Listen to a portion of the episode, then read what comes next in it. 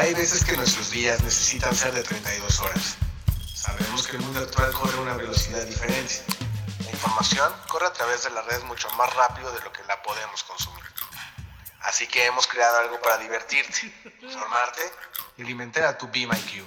Bienvenidos a Beam Snacks by Shared Coordinates.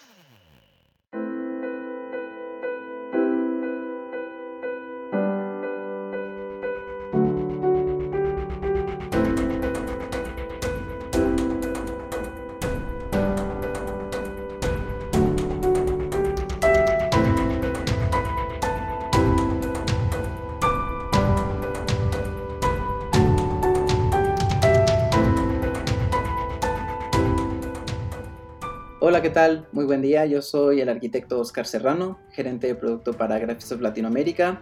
Primero quisiera agradecer esta oportunidad con Share Coordinates para poderles hablar sobre el impacto que tiene la metodología BIM en las diferentes etapas de, un proyecto y también el, cómo está impactando la contingencia en, en la adopción de esta tecnología. Para esta charla me va a estar acompañando Luis Manuel. Luis Manuel, muchas gracias. Hola, ¿qué tal Oscar? Gracias a ti por prestarnos un poco de tu tiempo eh, durante esta contingencia. Bienvenido a Beam Snacks by Share Coordinates. Cuéntanos qué tal lo has pasado. Ha estado bastante complicado. ¿Cómo es el panorama en México? Bien, pues fíjate que eh, afortunadamente vemos que ya existe tecnología que nos permite agilizar el proceso de trabajar desde casa. No, probablemente esto hubiera sido muy complicado hace algunos años, pero vemos que ya existen la, colaboración remota a través de servidores, ya sean servidores físicos o servidores virtuales, en donde podemos seguir colaborando y, donde hay soluciones para no detener los, los proyectos. Entonces esto se me hace algo muy interesante, la verdad. Ha estado bastante bueno porque a veces lo comentábamos, creo que en algunos episodios atrás, que este tipo de situaciones ponen en, prueba o es una buena evaluación para saber si la tecnología de la cual estamos muy orgullosos realmente sirve, ¿no? Eh, nos hemos encontrado con bastantes eh, temas donde a lo mejor Amazon, Netflix eh, han tenido problemas de infraestructura y bueno, hoy en día todos consumiendo ancho de banda pone las cosas un poco más complicadas que lo de costumbre. Sin embargo, ¿te parece si vamos un poco al tema y platicamos acerca BIM, los retos que tenemos durante esta contingencia, cómo podríamos de alguna manera tratar de solucionar, solucionarlos y eh, de alguna manera qué opciones se encuentran dentro del mercado? Seguramente tú puedes platicarnos un poco más qué es lo que está sucediendo, cómo has visto el panorama en México y bueno, déjanos saber eh, tus comentarios. Sí, por supuesto. Eh, fíjate que dentro de Graphisoft he, observado cómo está aumentando la, adopción y se está agilizando este proceso de, implementación tan solo de trabajo colaborativo.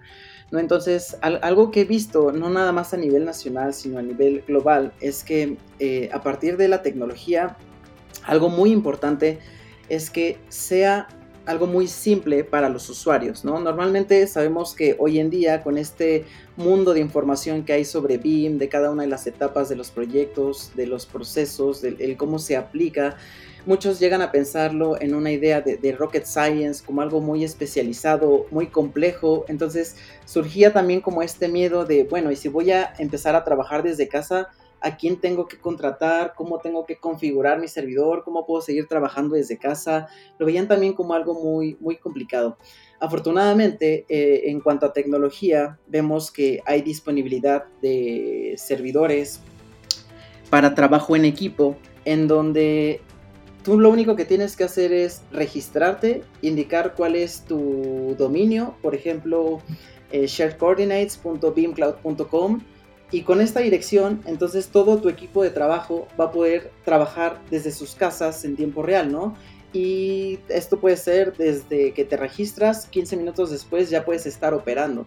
Entonces ya vemos que la tecnología nos permite agilizar este proceso de adopción de trabajo remoto en donde, si bien en México he visto, por ejemplo, em, que en el último trimestre ha crecido más de un 60% la adopción de tecnología como, como Beam Cloud, pues esto de alguna forma ayuda a que los usuarios no tengan que preocuparse incluso por cuestiones de instalación, de configuración del servidor, qué recursos requiero.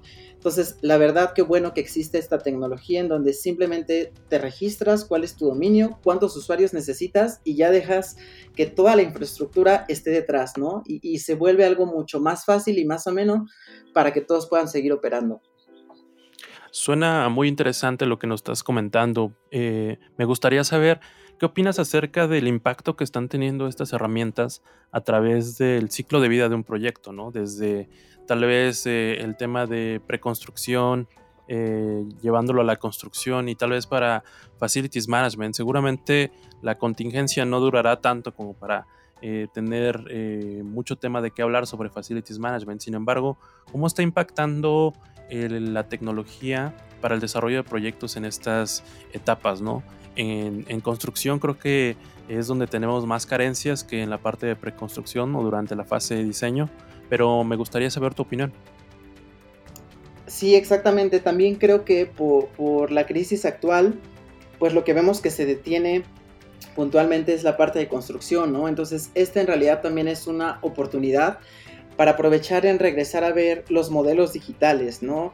Los modelos de edificación virtual, porque sabemos que en un modelo es donde es la mejor etapa para detectar un error, ¿no? Cuando hacemos una coordinación multidisciplinaria, que también em, ahorita quisiera hablar un poco más sobre este concepto de, Open Beam y hacia, hacia dónde va y qué tipo de soluciones vienen integradas no nada más con, traductores, sino con soluciones integradas bidireccionalmente que ayudan mucho a resolver este, este flujo de trabajo.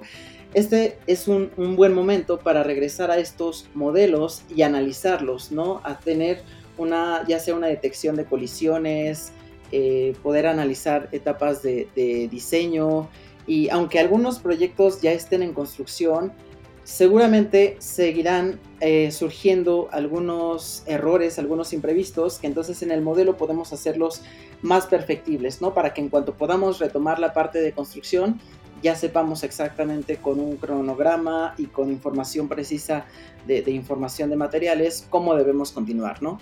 Entonces, este impacto lo vemos muy interesante que en la etapa de proyecto eh, pues se vuelve algo muy, muy dinámico. Vemos cómo están, están cambiando los flujos de trabajo, ¿no? El primer cambio revolucionario, te diría que fue tal vez en el año 2009, cuando se introdujo el concepto de, de Beam Server, eh, este servidor Beam, en donde funcionaría, digamos, como un Google Drive.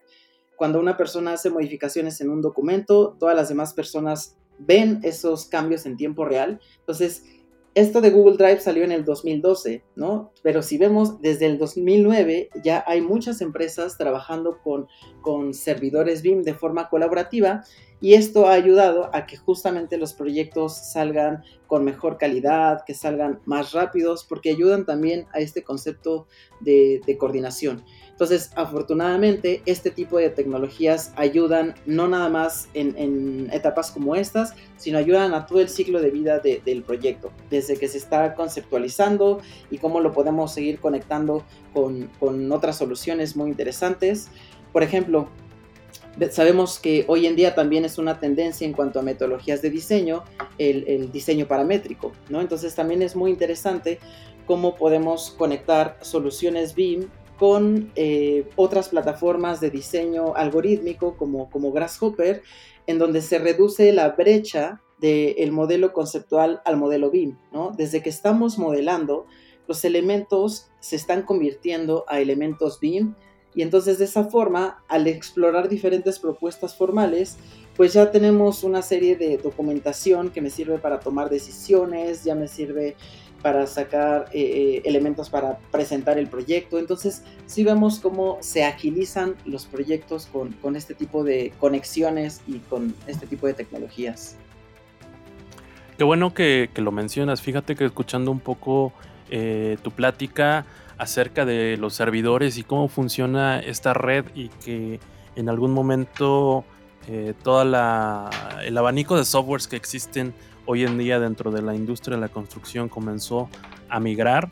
Eh, vino gracias a que dentro de las empresas, eh, sea empresa del ramo o segmento de la que queramos hablar, a lo mejor nada que ver con, construcción o arquitectura, eh, tal vez una empresa de, contadores, también necesitaba tener sus